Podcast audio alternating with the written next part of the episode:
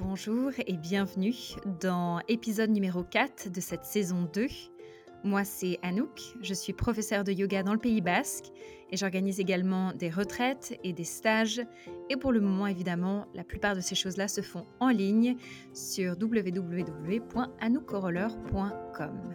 Et comme pour chaque épisode, je vais offrir une Sunday Self-Love Session aux meilleurs commentaires que j'ai reçus sur Apple Podcast. Et c'est Ninon cette semaine. Elle m'a laissé 5 étoiles et elle dit Plus que des étoiles, une galaxie tout entière. Une bouffée d'air, de vie, de sacrées inspirations et donc aspiration à être la meilleure version de nous-mêmes. Ce n'est pas rien et c'est suffisamment rare et précieux pour le clamer haut et fort. Fabuleuse Anouk, merci majuscule. Ninon, merci beaucoup. N'hésite pas à envoyer un message sur hello at et je te donnerai les détails de la Sunday Self-Love Session. Et si vous aussi, vous voulez gagner ou avoir une chance de gagner une Sunday Self-Love Session, dans ce cas, il faut vous rendre sur Apple Podcast, me laisser 5 étoiles et un commentaire écrit me décrivant pourquoi est-ce que vous appréciez ces podcasts. Mon invité d'aujourd'hui va vous inspirer sur bien des aspects. Elle est coach et elle s'occupe du management à l'international. Dans l'épisode, on parle des différentes cultures et de la façon dont le monde voit la culture française. Il y a des choses assez drôles d'ailleurs. On parle aussi d'intelligence émotionnelle, de conscience et de vulnérabilité. Le podcast commence avec un, petit passage, ce qu'on appelle off the record. C'est-à-dire que la conversation que j'ai avec mon invité elle n'est pas officielle. C'est juste avant le début de l'épisode. J'ai hésité à la placer, mais il y avait tellement des choses intéressantes dedans que je pense qu'elle a beaucoup de valeur. Je préfère vous prévenir, les amis. Ce podcast ou cet épisode, il va vraiment vous donner envie de voyager. Donc, c'est à vos risques et périls. Bonne écoute à tous. Et des fois, tu sais, quand j'ai des, vrais Français, moi, je les taquine un petit peu. Et, un jour, je me suis retrouvée avec un dirigeant. Je suis allée à Aix-les-Bains et je fais un séminaire et, on rigole et tout ça. Et, je parle de bah, mon mari, les Savoyards. Mais il est d'où? Ben, D'Aix-les-Bains. Il me dit mais non, mais c'est pour ça, Simone Durand. Moi, on, m'avait dit qu'on allait m'envoyer un consultant super international, pas Simone Durand. oui, c'est vrai, c'est rigolo. Mais ce qui est bien, c'est que c'est Simone Durand, genre le nom hyper français, avec une personnalité pas du tout ah, Simone Durand. Exactement, mais c'est ça en fait. Souvent, je dis Ah, je n'ai pas 95 ans et, je ne suis même pas française. J'aime trop. Donc ça les fait, ça les fait beaucoup rigoler parce que en fait, ce que je me rends compte, euh, moi, je suis un mouton à cinq pattes. D'accord. Je ne sais pas, je connais pas cette expression. Un mouton, à cinq pattes, bah, tu n'arrives pas à me mettre dans une catégorie parce que j'ai trois passeports, j'ai grandi mmh. dans neuf pays, euh, je parle plein de langues. Si tu me dis d'où es-tu, j'aurais beaucoup de mal à te répondre. Et en fait, mmh. ça dépendra vraiment de mon humeur ou de est-ce que c'est une vraie question ou est-ce que c'est lors d'un dîner, d'un cocktail, apéro où tu, tu vois, on se pose des questions, on se parle d'une façon très euh, casual. Mais mmh. Non, oui, un mouton à cinq pattes, on n'arrive pas à le mettre dans une boîte. Et dans le type de travail que je fais dans le conseil à l'international, ça m'aide énormément. Parce mmh. que si je mets, je sais pas, un Allemand devant un groupe de, dirigeants allemands, ils vont le caser tout de suite ou les études. Tu vois ce que je veux dire? Dans un groupe de français, même chose. Ah, l'étude ou quoi Tandis que si tu mets quelqu'un que tu ne peux pas mettre dans une case et tu comprends pas mmh. trop, euh, ça les rend non seulement mystérieux, mais ils peuvent se permettre de dire n'importe quoi. Moi, je rigole. Mais tu vois, tu, tu, tu, ils sont beaucoup plus attentifs et à l'écoute. Bah oui, c'est vrai. Et c'est drôle. Ça. Ouais. Carrément. Drôle. Mais je crois que honnêtement, avec notre nouvelle génération, bah comme toi par exemple. Ouais. Tu vois, les gens qui sont, tu, tu peux switcher. À un moment, tu es Anouk, the Australian. Ouais.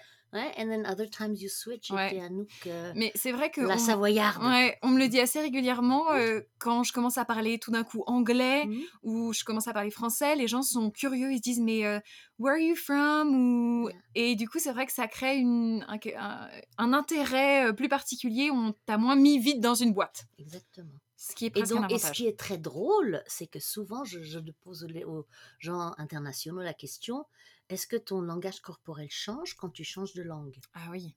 Mais bien sûr que Bien oui. sûr, bien sûr. Tu vois alors Et moi, d'ailleurs, je dis, euh, j'ai l'impression d'être beaucoup plus drôle en anglais qu'en français. Bah oui, ça se Et j'ai une Mm. copine qui est suédoise Mm. et j'aime pas cette la j'adore ma copine suédoise quand toutes les deux on parle en anglais, mais quand elle parle français, je lui dis je te trouve ennuyante. Pour moi, t'es Oui. pas une bonne personnalité en français. Je te préfère vachement plus en anglais, quoi. C'est vraiment des, Mm. choses différentes. ouais. Donc, bon. tout est- Tu le voilà. sais pas encore, Simone, mais en fait, ce- cet enregistrement est Je déjà on. Voilà. Je le sais. Et j'ai trouvé cette petite introduction très intéressante, donc euh, je pense que je vais la laisser. En tout cas, Allez, bienvenue sur cet épisode. Je suis hyper contente de t'avoir. je Tu- te remercie, Anouk. Ouais, c'est chouette. T'es une amie de famille, t'es quelqu'un de très riche par euh, ton vécu, euh, ton histoire de vie, ta carrière, tout ça. Et pourtant, euh, moi non plus, je connais pas encore toutes ces richesses que tu t'apprêtes à partager. Donc, je suis Voilà. excitée de cette conversation. Et euh, pour les gens qui ne te connaissent pas du tout, est-ce que tu peux expliquer qui tu es et ce que tu fais du coup D'accord. Donc, euh, mon nom, c'est Simone Eva Redrup Durand. Donc, euh, dans mon contexte professionnel, je suis consultante en management interculturel. Mais euh, Eric, pardonne-moi, je me sers jamais du- de mon nom de famille Durand. Parce que, comme euh, hein, vous comprenez bien, Simone Durand, ça fait pas très international.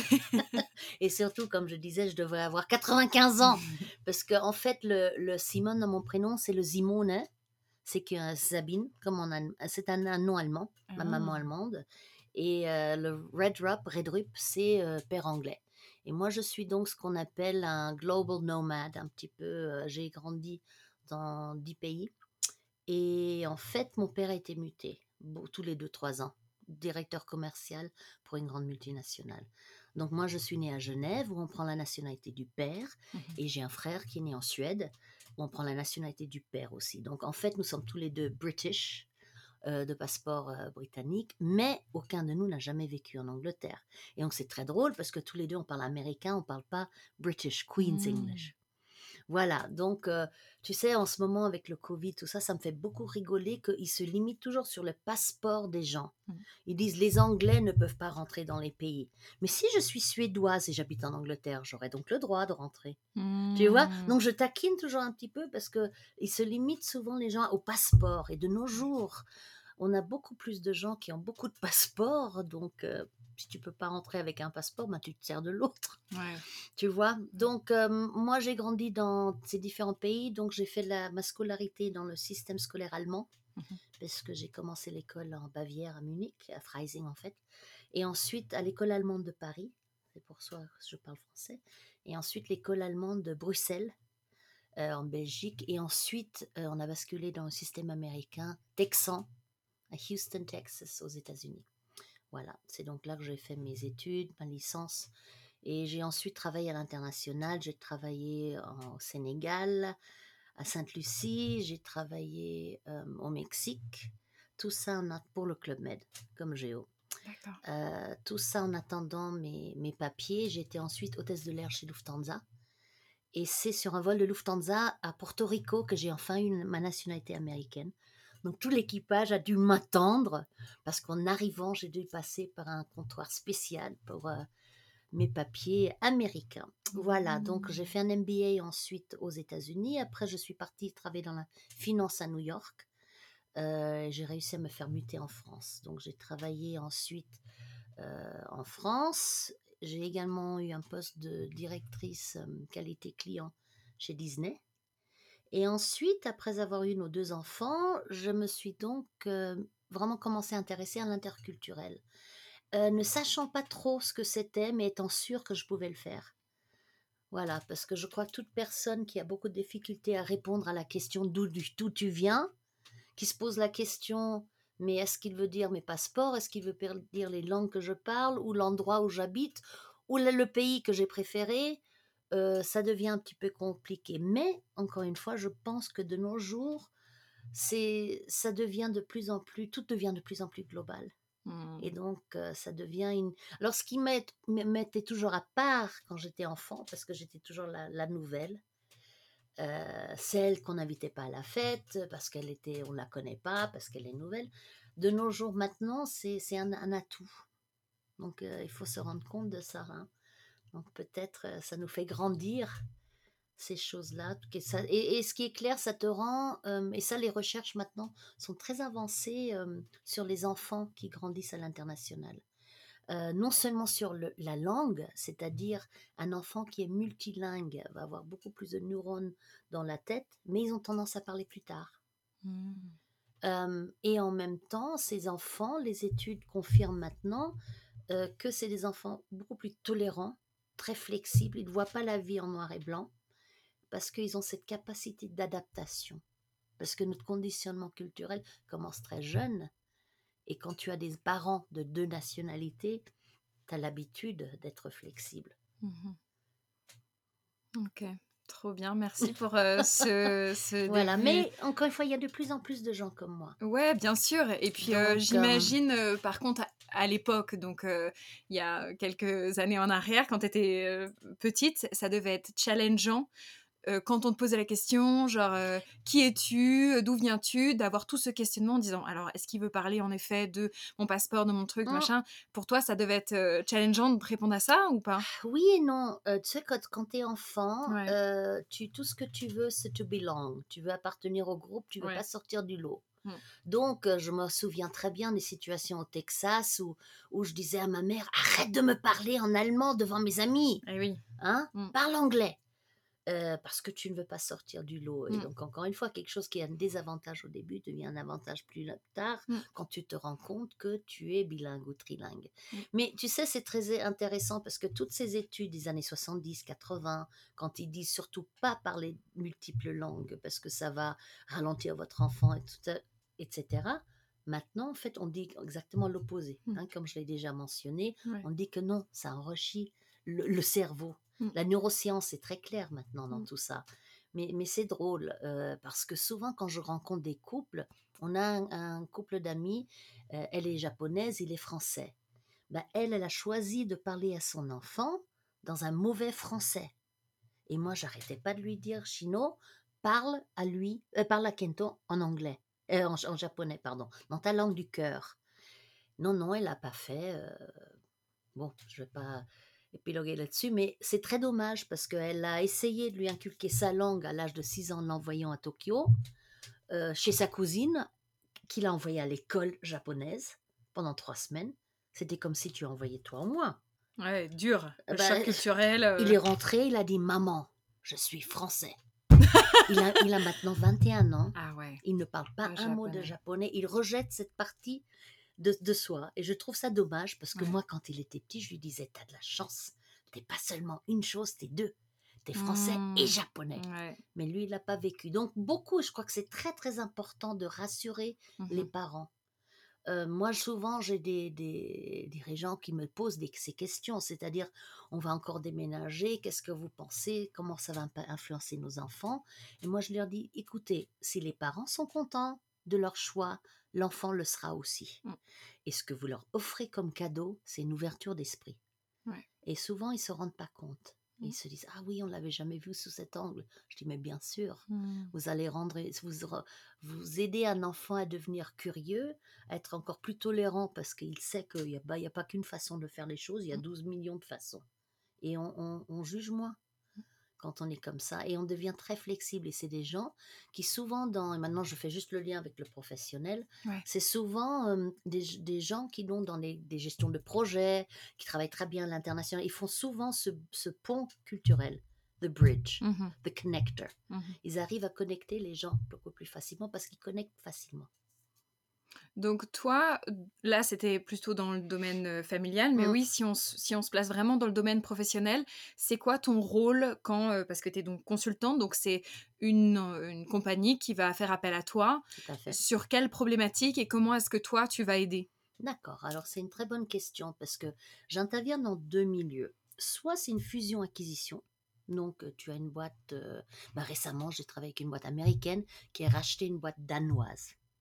Et on se croirait, bon, c'est tous des- de l'Europe de l'Ouest, ça devrait aller. Mm. Mais bon, je rigolais parce que les Danois me disaient, oui, euh, on envoie des invitations Zoom et personne se joint à nos réunions. Et je dis, mais c'est pour quelle heure? Bah, 9 heures. Je dis, oui, mais 9 heures Copenhague.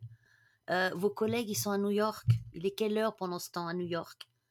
Ah oui, ben on n'avait pas pensé au décalage horaire, il est 3 heures à New York. Oh, je disais, mais j'avais envie de les secouer un petit peu, tu vois. Donc, euh, fusion-acquisition, c'est ce qui est intéressant, c'est que c'est facile de, de, fusionner des systèmes, tu vois, informatique, tout ça. Mais quand il faut fusionner des cerveaux ou des personnes à collaborer ensemble, c'est ça où ça devient beaucoup plus compliqué. Parce qu'il y a des égaux, il y a des malentendus et il y a des stéréotypes. Et actuellement, ce qu'on voit partout dans le monde, il y a cette notion d'inclusion, diversité qui est très très forte, où en fait, on prend conscience que on a tous, on a tous inculqué certaines visions, certaines perceptions des choses qui peuvent ne pas être vraies. N'est-ce pas? Donc, être, on revient donc à cette prise de conscience de nos propres conditionnements et des réflexes qu'on a. Et le sujet actuel qui revient dans toutes les multinationales, c'est le biais inconscient. Pourquoi? Parce que les biais inconscients, ça, a l'air compliqué comme nom. À chaque fois, je dis unconscious bias, my God.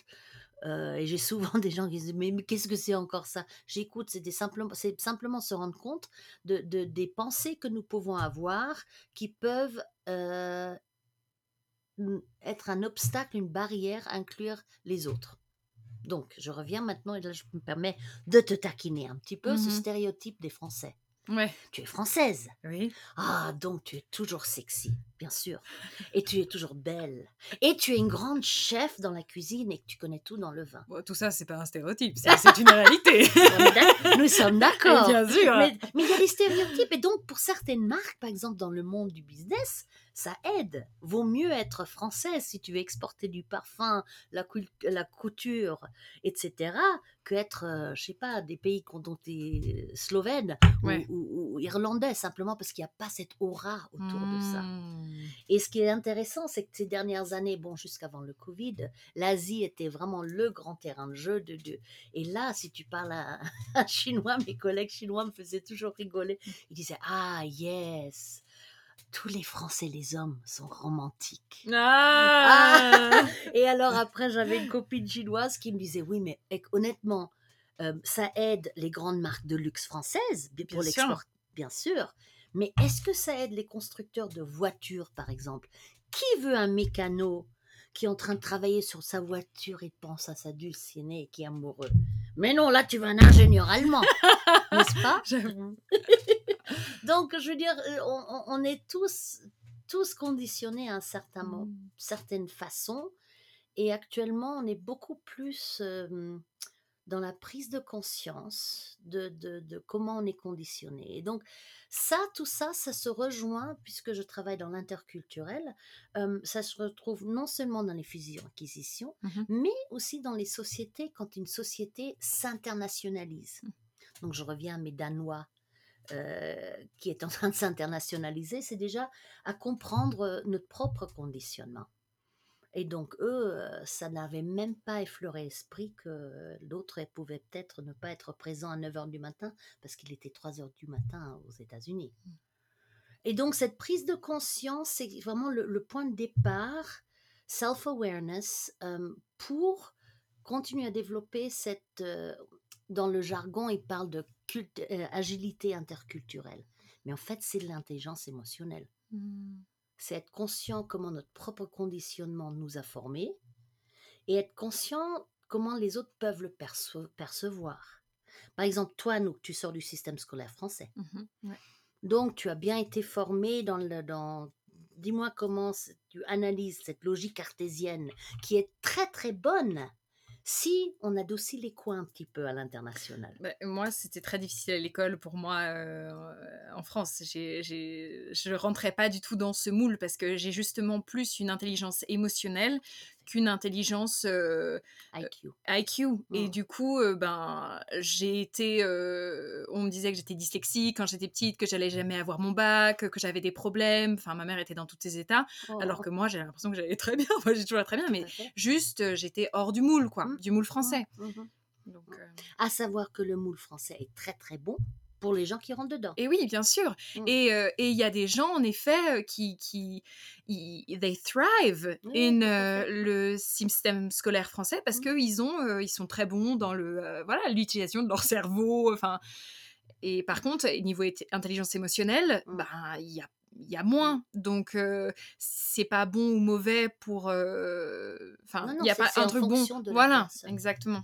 On est d'accord. Et ce que je vois actuellement, donc, dans- et, et ça s'applique dans les fusions-acquisitions ainsi que dans le- l'internationalisation des sociétés, c'est que depuis le Covid, tout a basculé dans le virtuel. Mhm. Donc maintenant, tout ce qui se faisait avant en face à face a basculé sur Zoom Mm. ou WebEx ou euh, MS Teams. euh, et donc tout se fait à distance. C'est-à-dire que les, les personnes n'ont plus cette capacité de, de, de, de voir les autres et de sentir, je t'ai parlé de cette notion japonaise qui veut, qui veut dire euh, quand on est capable de, ou, ou plutôt, euh, koki yomene, c'est une expression japonaise qui veut dire quand on n'est pas capable de lire l'air. Mhm. Parce que l'intelligence, et je fais un petit peu le parallèle, parce que l'intelligence émotionnelle, dans un contexte professionnel, c'est souvent the elephant in the room. Hein, l'éléphant dans la pièce dont on ne parle surtout pas, parce que, et, et- et parce que dès qu'on parle d'émotion, les gens euh, se taisent. Ouais. Et donc, je t'ai dit, j'ai fait un, un séminaire récemment où, en fait, tout au début, j'ai dit pourquoi? Pourquoi on est tous euh, conditionnés que parler d'émotion est un tabou? Et j'avais des dirigeants. Et donc, pourquoi c'est important? Parce que maintenant qu'on voit qu'il y a un mental health issue, qu'il y a l'impact du Covid euh, a créé vraiment des- des- une problématique. Il y a des gens qui le gèrent bien, il y a d'autres qui le gèrent beaucoup moins bien. Donc, en fait, le rôle d'un d'une- d'un manager, maintenant un supérieur c'est d'être beaucoup plus à l'écoute et de pouvoir lire l'air. Mm. Et donc, comment le faire s'il ne sait pas même? Alors, tu vois, je, je menais une petite recherche et il paraît que quand tu demandes à quelqu'un euh, comment tu vas, 74% des personnes ne savent pas dire comment ils vont. Ah ouais. Ils, ils ont pas pris, ils sont pas, ils savent pas. Mm. Et, et je parle pas du euh, I'm great américain, Ouais. tu vois. Je parle pas de ce, ce, ce réflexe, quoi. Parce qu'en fait, how are you aux États-Unis, c'est pas une question de comment tu vas vraiment, c'est un, un greeting, c'est un Ouais, bonjour. ouais. C'est un bonjour, voilà. Et donc, c'est très intéressant parce que si quelqu'un ne sait même pas comment il va, comment veux-tu qu'il soit à l'écoute et devienne ce que j'ai appelé un feelings detective, un détective des émotions pour ses collègues Et quand oui. il est à distance virtuelle. Mais euh, même moi, dans mon travail, euh, quand je questionne les gens, en effet, euh, en leur disant How are you feeling? Comment est-ce que vous vous sentez? Mais ils savent pas. I'm, I'm not sure, je sais pas. Et du coup, je leur donne des exercices en leur disant bah, plusieurs fois pendant votre journée, vous allez avoir une petite alarme et vous allez marquer You have a feeling journal pour vous questionner comment est-ce que je me sens. Et ça peut être une émotion, ça peut être une sensation corporelle. Je dis Je m'en fous, c'est juste le ressenti. Ça peut être je suis fatiguée. Mais comment est-ce que vous vous sentez? Parce qu'on est tellement peu connecté à ça Tout ou habitué, éduqué à connecter avec nos ressentis. Exactement. Mais je pense que cette euh, pandémie mondiale maintenant a poussé tout le monde à être donc derrière son écran, à plus avoir les contacts. Et maintenant, soudainement, hum, on a été, c'était comme une autorisation un petit peu de pouvoir en parler. Bien que c'était tabou au début dans les sociétés, maintenant qu'on se rend compte qu'il y a un lien direct pardon, entre le bien-être et l'état émotionnel, Mhm. Euh, on se dit ah, il faut faire former un petit peu les managers maintenant pour pouvoir plus ressentir Mhm. cela, pour peut-être euh, avoir plus de temps avec leurs équipes, pour, pour faire euh, des, des, des- tout ce qu'on ferait peut-être devant la machine à café, ces petits échanges qui manquent. Parce que ça aussi, c'est une chose qui me qui m'a marqué parce que je préparais un autre séminaire et chacun, et c'était un séminaire basé sur, euh, comment ils appelaient ça, META, Middle East, Turkey, Africa. Donc c'est une société internationale qui fusionne leurs régions géographiques. Donc les régions Turquie qui étaient indépendantes, maintenant on va fusionner avec euh, l'Afrique et Moyen-Orient. Donc ça, ça arrive des fois dans les sociétés où ils replacent les, les géograph- les géographies juste pour les distributions ou pour le développement de produits, par exemple. Mhm. Et, euh, et là, chacun de ces personnes, on a un questionnaire en amont, a dit euh, Moi, ce qui manque, c'est human connection. Et la connexion avec les autres. Ça me manque de boire le café, de voir. Et j'ai dit Mais qu'est-ce qui vous. Qu'est-ce qui vous euh, pourquoi vous le faites pas donc virtuel? Mhm. Vous pouvez boire un café avec quelqu'un virtuellement. Ah oui, c'est vrai, j'avais pas pensé.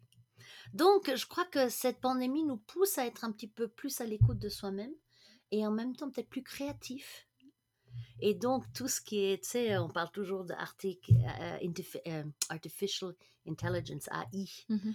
et tout ça, mais ça, c'est très. Mais il y a un côté émotionnel qui manque. Ouais, bien sûr. Donc, je pense que tous ceux qui sont très forts dans tout ce qui est émotionnel, euh, Ils ont de l'avenir. et oui, tout à fait, parce que je crois que ils sont, ils sont mieux à détecter peut-être euh, la douleur des autres euh, par écran Mm. euh, et être plus à l'écoute. Mm. Et je crois que ça, euh, ça a été sous-estimé jusqu'à présent. Et c'est pour ça que côté émotionnel. Et, et tu vois, là aussi, je, souvent je, fais, je pose la question piège. Être émotif, est-ce que c'est la même chose qu'être émotionnel? Est-ce que quelqu'un qui est émotionnel a de l'intelligence émotionnelle? Pour moi, je trouve pas forcément. Exactement, c'est ça. On peut pas, on peut être hystérique et Ouais. pas du tout avoir l'intelligence Complètement. émotionnelle. Et je suis complètement d'accord avec toi parce qu'il y a des gens qui ont une hypersensibilité, mais presque pas gérée en fait. Et il y a des gens qui ont une intelligence des émotions. Et ça, c'est encore quelque chose de différent. Exactement. Et euh, j'ai une question aussi, parce que est-ce que tu connais déjà le travail d'une femme euh, américaine qui te ressemble un petit peu d'ailleurs, qui Ah s'appelle Brené Brown? Oh, J'ai trop. Eh bien, écoute, je vais donner le lien YouTube. Donc, elle, en fait, elle fait de la recherche sur les émotions. Ah, ok. Et euh, elle va euh, dans les hum, entreprises les compagnies pour aider les managers à être plus dans leur euh, intelligence émotionnelle, parce que c'est vraiment ce qui fait, euh, ce qui change beaucoup dans une culture euh, entrepreneuriale. Mm. Et donc, elle explique que pour savoir écouter les émotions et pour pouvoir euh, machin, il y a un pas qui est obligatoire, c'est la vulnérabilité. Elle parle parce que c'est euh, se mettre en vulnérabilité que d'exprimer ses émotions. Et la plupart des managers disent écoute, nous on adore euh, tout ce principe de voilà, on veut plus de créativité, on veut plus de productivité, donc voilà, on est OK pour les émotions et tout. Par contre, si on pouvait enlever tout le truc sur la vulnérabilité. et comment ça se passe pour toi Ah. euh, avec les managers, avec les gens?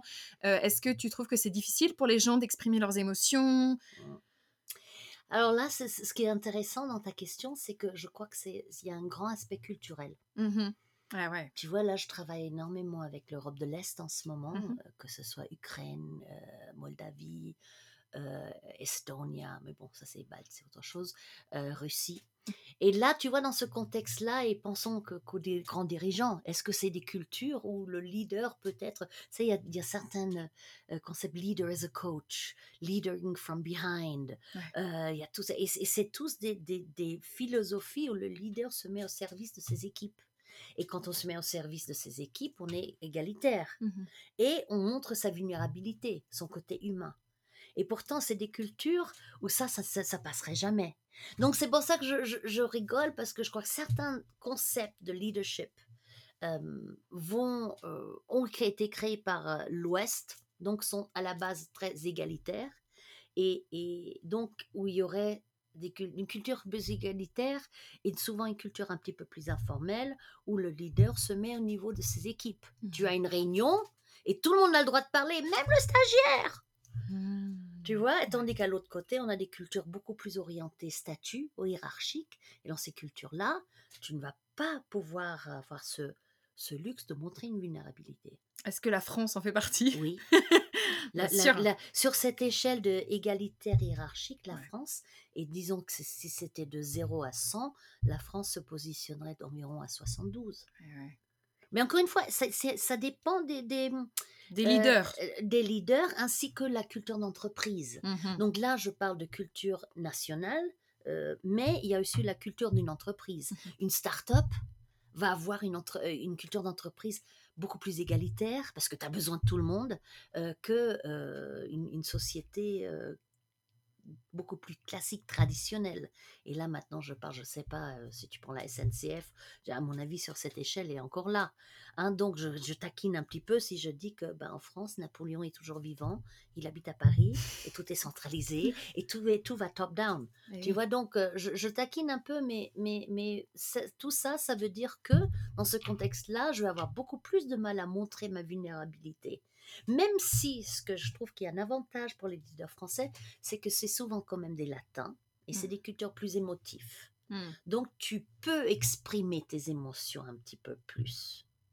je contraste avec mes néerlandais, mes allemands. Et, étant moitié allemande, je vais me permettre de parler des allemands, euh, où euh, on est beaucoup moins expressif. Mmh. On est moins émotif, on n'est pas des latins. Mmh. Hein. Et donc, mais, mais, donc, ce que je, ce que je, pardon, dans cette culture-là, on va peut-être beaucoup plus être dans l'honnêteté, dans le franc-parler, euh, parce qu'en fait, contrairement aux Français, la culture allemande est moins hiérarchique que la culture française. Bien que, euh, et c'est là que, que souvent euh, les Allemands sont, sont, mal compris, c'est qu'on adore les titres. Mmh hein, docteur, professeur, Frau, docteur, docteur. Et dans la signature email, on met les titres, tout ça. Mais c'est pas un statut, c'est beaucoup plus une crédibilité. Mmh. Tu vois, c'est pour montrer un petit peu qu'on est subject matter expert, on est expert dans la matière. Mmh. Donc, tout ça pour revenir que je crois que fondamentalement, oui, montrer la vulnérabilité va pas être facile, ça va être encore plus facile dans les cultures très hiérarchiques. Mais en même temps, si c'est une entreprise familiale où le leader a le rôle comme un père, ils peuvent se permettre. Mmh. Mais il est clair que quand on coach certains dirigeants, on leur dit identifiez une vulnérabilité que vous choisissez, que vous vous permettez de montrer. Genre toi? Oui, Toi en tant que consultant? Si je coach quelqu'un, parce que également, moi je coach énormément de, personnes quand ils sont mutés dans un poste international. Mmh et tiens, en parlant de ça, ça me fait penser une histoire. J'avais une américaine et elle devait travailler surtout avec les Russes et elle souriait trop. Tout le temps, tout le temps. Et, j'arrêtais pas de lui dire, écoute, tu, sais comment tu t'es perçu euh, en Russie, quelqu'un quand tu n'as pas encore établi une relation avec elle, et toi t'es... En fait, c'est perçu comment tout le monde, ben, quelqu'un de naïf, quelqu'un un petit peu bébête, euh, pourquoi tu me souris Ouais, ok. Tu vois, et bon, bah, elle me dit Ah oui, bah, je comprenais pas. À Paris, j'avais plein d'hommes qui me draguaient. Je dis Bah oui, mon souris pas tout le monde, ma grande. Mmh. Mais je dis ça, que, et, même que j'ai. C'était, je crois, mon pire cas. Parce qu'à la fin, je voulais plus travailler avec elle, tellement elle était pas. Elle était dans le jugement, elle était dans. Bah, tous ceux qui sourient pas, c'est des méchants. Et moi, je viens d'une ah. culture. Donc, qu'on manque d'attention, manque de conscience, de. Comment dit-on Manque de prise de conscience, comment en anglais, on dit intent impact. Hein, l'impact qu'a son sourire dans une culture qui n'a pas cette même, ce même signe de, de, communication. Ouais, et puis euh, aussi, du coup, comme tu dis, euh, le jugement. Et perception. La perception en disant oui, euh, s'ils font pas ça, ça veut dire que d'attacher une signification à un acte moi, je me souviens de, d'une famille australienne, dont une amie à moi, qui sont venus dîner ici à Chamonix avec ma famille, tout ça. Et puis, donc, mes parents avaient préparé un poisson, ils avaient cuisiné pendant hyper longtemps. Ils ont servi sur la table et les Australiens nous ont pas attendus pour manger. Ils ont directement commencé à manger alors que mes parents n'étaient pas encore assis. Et moi, à l'intérieur de moi, j'ai fait genre c'est tellement impoli. et en soi, ça, c'est par rapport à ma, mmh. ma culture. Parce que pour moi, j'ai été éduquée dans une culture où c'est poli d'attendre tout le monde qui soit assis. Mmh. Mais je me souviens très bien, quand on était en Australie, les enfants, ils attendaient pas que la maman soit assise à table. La maman était toujours dans la cuisine en train de cuisiner et les enfants étaient en train de manger.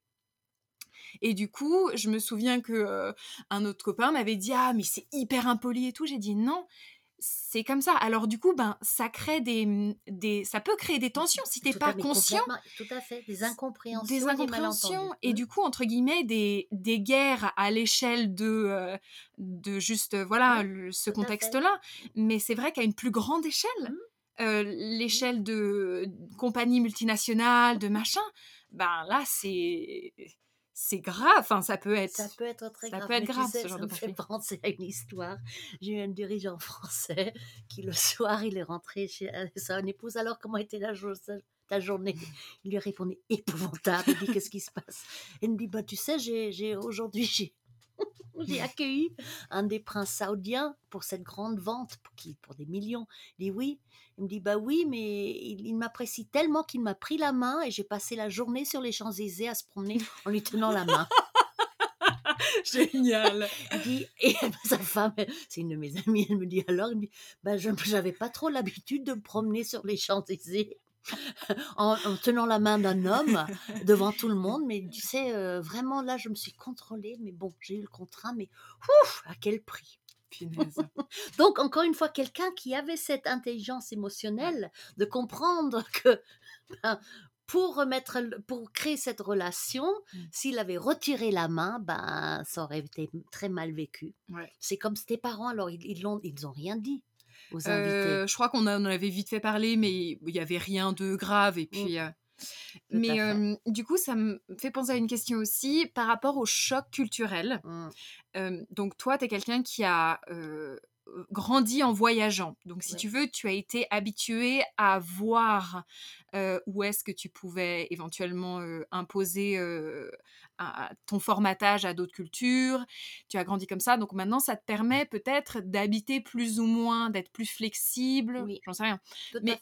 Il y a des gens, par exemple, donc moi j'ai habité en Australie pendant longtemps, il y a un moment donné, je me disais, ah les Australiens, en fait, ils sont hyper superficiels. Mm. Et ça, c'est quelque chose qui revient assez fréquemment pour les gens qui reviennent d'Australie. Mm. Ils disent, ouais, ils sont hyper superfi- superficiels, ouais, ils sont hyper sympas, mais en fait, c'est difficile de rentrer en profondeur.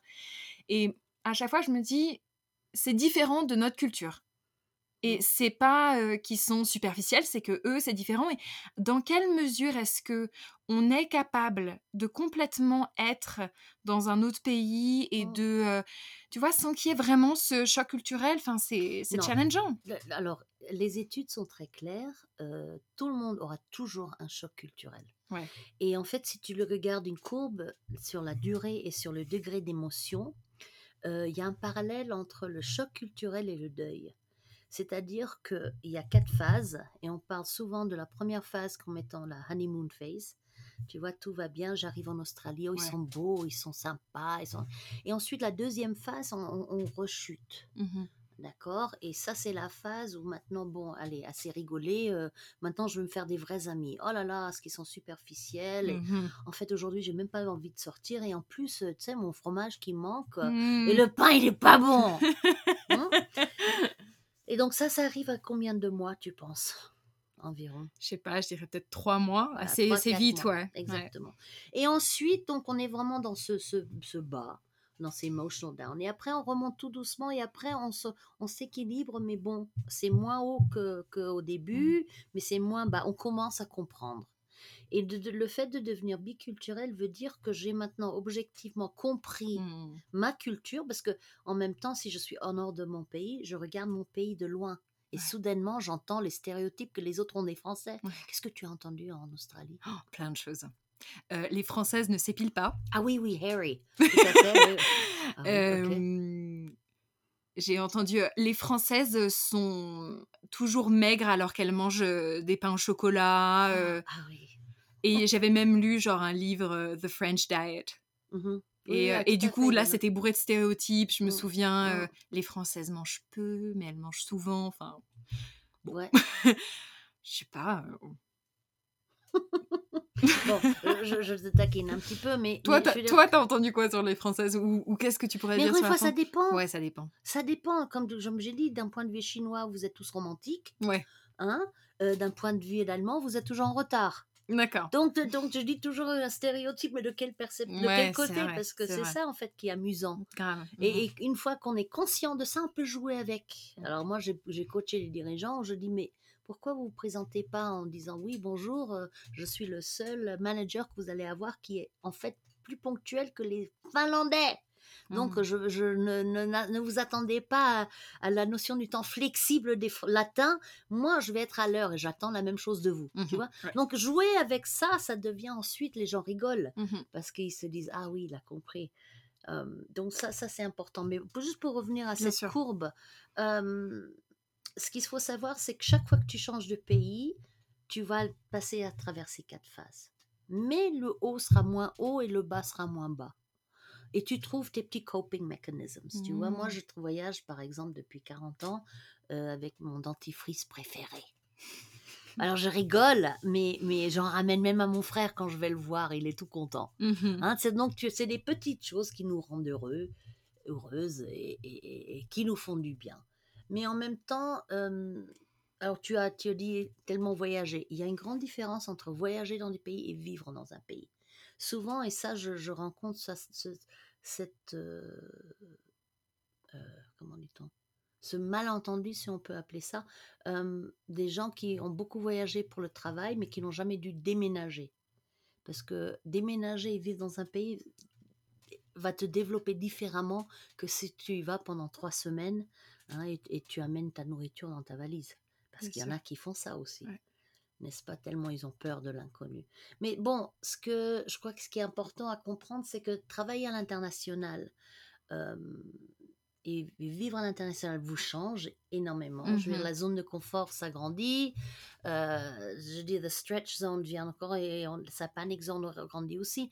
Mais ce qui est beau dans tout ça, quand on devient beaucoup plus agile ou, agile dans, dans l'interculturel, c'est que euh, on grandit, on apprend.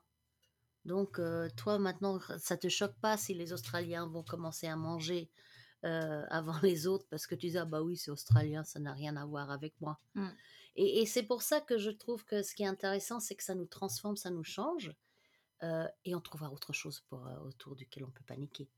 Tu vois, c'est pas, je dirais, c'est ça qui est, qui est intéressant. Mais je crois que ce qui est important, c'est que quand on travaille à l'international, euh, c'est souvent des gens qui restent toujours très curieux, mais d'une façon euh, positive, hein, pas, pas malsain. Curieux, ouvert et très observateur. Mhm.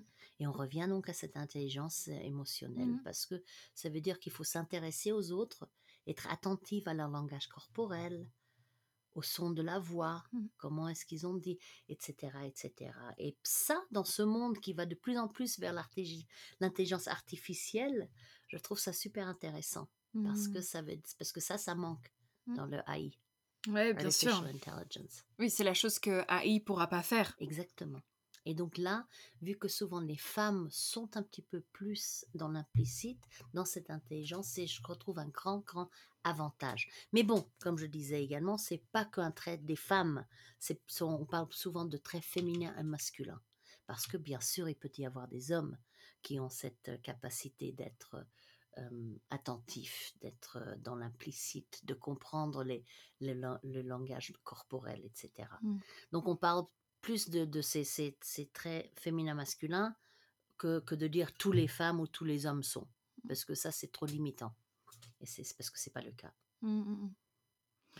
Et pour quelqu'un qui euh, aurait aimé développer son intelligence émotionnelle, euh, toi, par exemple, tu, tu recommanderais quoi Euh, C'est une bonne question, le, le voyage, donc forcément, c'est quelque chose qui aide. Bien sûr. Euh, Est-ce que y- tu pourrais penser à d'autres choses? Bah, moi, je suis également un coach. Mhm. Donc, je crois est, et, et- et ça, je conseille à beaucoup de monde de devenir un coach, mais peut-être pas dans la, et pas dans la, la notion de coach euh, psychothérapeute, pas du tout ça, parce que le coaching, c'est prise de conscience de soi-même et aider d'autres à formuler leurs besoins. Parce que comme c'est même un coach, tu n'apportes pas les solutions, mais tu crées un espace safe space pour que les autres parlent et en fait, souvent, ils ont les, les réponses à eux-mêmes, Mm. en, en eux-mêmes. Donc, moi, je trouve que euh, ayant fait une formation de coach, te rend plus à l'écoute et plus observateur. Et ça te- moi, ça m'a aidé en tant que mère, Mm. hein, avec, euh, avec deux garçons. Simplement, euh, quand il y a eu des, des, des crises, à, à dire, bon, qu'est-ce que tu veux maintenant? Tu veux qu'on en parle? Ou tu veux que je te dise ce que je pense Ou est-ce que toi, tu veux me dire ce que toi, t'en penses? Hein, Rien que comme ça, déjà, tu as structuré le dialogue Mhm. d'une façon plus constructive.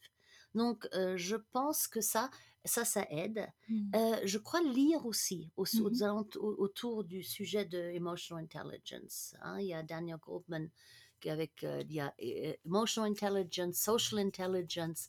Bon, après ils exagèrent un petit peu, mais mais c'est encore une fois simplement prise de conscience que que et ça je le vois dans le contexte du business. Euh, une personne qui, qui a peut-être été une star dans un pays, dans, sur un produit, dans un poste, quand on la met dans un autre pays, c'est pas toujours une garantie qu'elle aura le même succès là-bas. Mhm. Parce que si on n'arrive pas à se remettre en question, si on n'arrive pas à être humble, si on n'arrive pas à ne pas juger, euh, on va droit dans le mur. Et Mmh. donc, euh, ça, c'est et, et ce qui est très clair également, c'est qu'il y a un lien direct entre performance au, au- au travail et intelligence émotionnelle. Donc, euh, plus les gens, et quand on voit les dirigeants qui ont du succès en haut, ils ont tous une grande, tous une grande intelligence émotionnelle. Mmh, super, j'adore. Euh, Il y a autre chose auquel je pense qui, que j'aimerais partager aussi dans cette conversation avec toi. C'est euh, parfois, donc tu te souviens de la courbe dont, dont- que tu as mentionnée, il y a des gens, et je sais pour ma part, ça m'est arrivé, tu reviens de voyage, et maintenant c'est ton propre pays que tu détestes. Ah, mais Tu vois ce phénomène? ça s'appelle return shock. Ouais. Et le return shock, il est encore pire. Mhm. Parce que toi, tu as changé. Mais les autres ne le voient pas que tu as changé parce que physiquement, tu es toujours la même. Ouais. Toi, tu as changé et toi, en même temps, tu reviens et en fait, rien n'a changé. Mm. Mais en même temps, toi, tu as changé. Et pourquoi ils font pas comme les autres? Mm. Donc, euh, euh, tu sais que dans les sociétés, on parle, quand on parle de ce return shock, que quand les gens retournent, reviennent d'un poste à l'étranger, euh, s'ils n'ont pas un autre poste, on leur propose pas autre chose, dans les 18 mois, ils, vont, ils quittent la boîte et ils changent. Ah. Simplement parce qu'on leur a, ils ont grandi, ils ont, ils ont acquis des compétences euh, et maintenant, soudainement, on s'en sert pas. Donc ça, c'est dans un contexte professionnel. Mais dans un contexte perso, je crois que ce qui est important, c'est d'avoir ensuite équilibré. Mhm. Inévitablement, j'imagine que tu as toujours tes copines françaises. Ouais. Celles d'avant, tu as peut-être gardé celles qui sont curieuses et intéressantes et, Ouais. et tournées vers l'extérieur. Et tu as également certainement tes copines internationales. Voilà. Et donc, c'est ce, que, c'est ce qui se passe. On, on crée un- ce mélange des deux. Mm. Parce qu'on a besoin des deux. Mm. On a besoin, on ne peut pas être juste l'un ou l'autre. Ouais. Parce que toi, tu as grandi Mm. et tu, tu, tu as changé. Donc, malheureusement, euh, c'est normal et c'est un petit peu des growing pains. Ouais, carrément. Et Euh, un truc que j'avais j'avais remarqué aussi, c'est que euh, quand j'étais dans cette phase de ah la France c'est nul et en fait l'Australie c'est génial, j'étais dans du coup ben le refoulement d'aussi une partie de moi parce que j'ai quand même je reste française, j'ai ma Bien culture sûr. française et maintenant de plus en plus ce que je fais ou ce que je remarque ce que je fais, c'est que je suis en France comme si j'étais dans un pays que je découvrais. Oui, ça se peut. Mm. Donc, c'est-à-dire, je hum, j'apprécie euh, le serveur et son caractère euh, français euh, qui me regarde même pas, j'ai l'impression qu'il me hurle dessus. Je me dis, wow, that's my culture, it's beautiful, c'est original. Je trouve Oui, ça oui, tu- parce que je- tu t'es détaché émotionnellement. Oui, avant c'était genre. je détends- Avant, j'étais dans le jugement. Maintenant, je suis. Ah, j'apprécie la culture basque, la culture euh, bretonne, chamonière. Je prends le temps, je me dis, ben ça, en Australie non plus, j'ai pas. Mm. En Australie, c'est un peu tout, pas tout la même chose, mais plus, quoi. Euh, les saisons, du coup, je, dans mon propre pays, maintenant, j'essaie de m'ouvrir de plus en plus à euh, marveling at my own culture. Mais ça veut dire que c'est simple, c'est en fait une, une plus grande tolérance. Ouais, Tout à fait, ça m'étonne pas. Parce Ouais. que c'est enrichissant et on se rend compte que. Et on rigole de soi-même. Moi, des Oui. fois, quand je fais des trucs, je dis Oh là là, mais là, j'ai vraiment fait comme ma mère allemande. Mais qu'est-ce qui m'arrive? Tu vois? Et donc, euh, donc euh, you catch yourself being yourself. Mm. Et bon, il faut être encore une fois assez prise de conscience. Et, et... Mais tu ne peux arriver, je crois, pense à, à cette, euh, euh, cet équilibre qu'en acceptant les deux. Ouais. Et c'est une, phase de transition et qui, malheureusement, euh, n'est pas toujours facile. Mm, c'est clair. Mm. Euh, Est-ce que tu aurais envie de partager autre chose euh, dans cette conversation? Chose qui tienne à cœur, du moment ou... Non, je crois qu'une chose qui pour moi est très importante, c'est donner la confiance aux jeunes filles. Mhm. Et euh, quand j'entends des commentaires, tu sais, on parlait hier soir de, de, de, de, de discrimination, de choses là, mon côté anglo-saxon ressort. Mhm. Et ça me met toujours hors de moi. Et je crois que j'ai eu, euh, nous avons eu beaucoup de filles au père. Mhm. Donc, euh, j'ai calculé l'autre jour, je crois qu'on en a eu 12. Ah ouais. Bah oui, parce qu'on a toujours eu, avec moi qui travaillais, voyageait, Eric qui voyageait, Euh, on a eu des filles au père qui venaient en septembre et qui restaient jusqu'au mois de mai. Euh, et en fait, je m'étais, c'était mon père un jour qui m'a dit, mais tu te rends compte uh, that you're a role model for your au pair girls. And I was like, what? Et je m'étais jamais rendu compte de ça. Et donc, s'il y a un message que je, je voudrais donner aux femmes, c'est souvent ne pas sous-estimer ce rôle que l'on joue euh, vis-à-vis de ses enfants, que ce soit les garçons, que ce soit surtout les filles. Euh, montrer sa vulnérabilité, qui peut être une, force, n'est-ce pas? Euh, À montrer on peut avoir plein de volonté, mais qu'en fait, ce qui est le plus important, c'est resilience. C'est quand tu as chuté de te relever et comment tu te relèves. Hein, et, et, de se dire bon allez là ça n'a pas marché mais je vais y arriver et je crois que tout ça c'est on, on le sous-estime on n'en parle pas assez à nos enfants donc euh, voilà, prise de conscience que, que, de sa propre valeur et de d'enseigner ça à nos enfants. Mmh, trop bien, merci. Voilà. Et j'aimerais trop t'avoir pour un jour un, un, autre épisode pour que tu nous parles plus Avec de ça. grand parce que plaisir. Le sujet est riche. On est d'accord. Merci Anouk. Merci, si, merci de rien. beaucoup. À bientôt. Au À revoir. bientôt. Much goodness! Tellement de bonnes choses dans cet épisode. J'espère qu'il vous a plu. Et si vous pensez qu'il peut parler à quelqu'un, n'hésitez pas à le partager avec vos amis sur les réseaux sociaux. Et hum, je vous dis à très bien vite pour un nouvel épisode.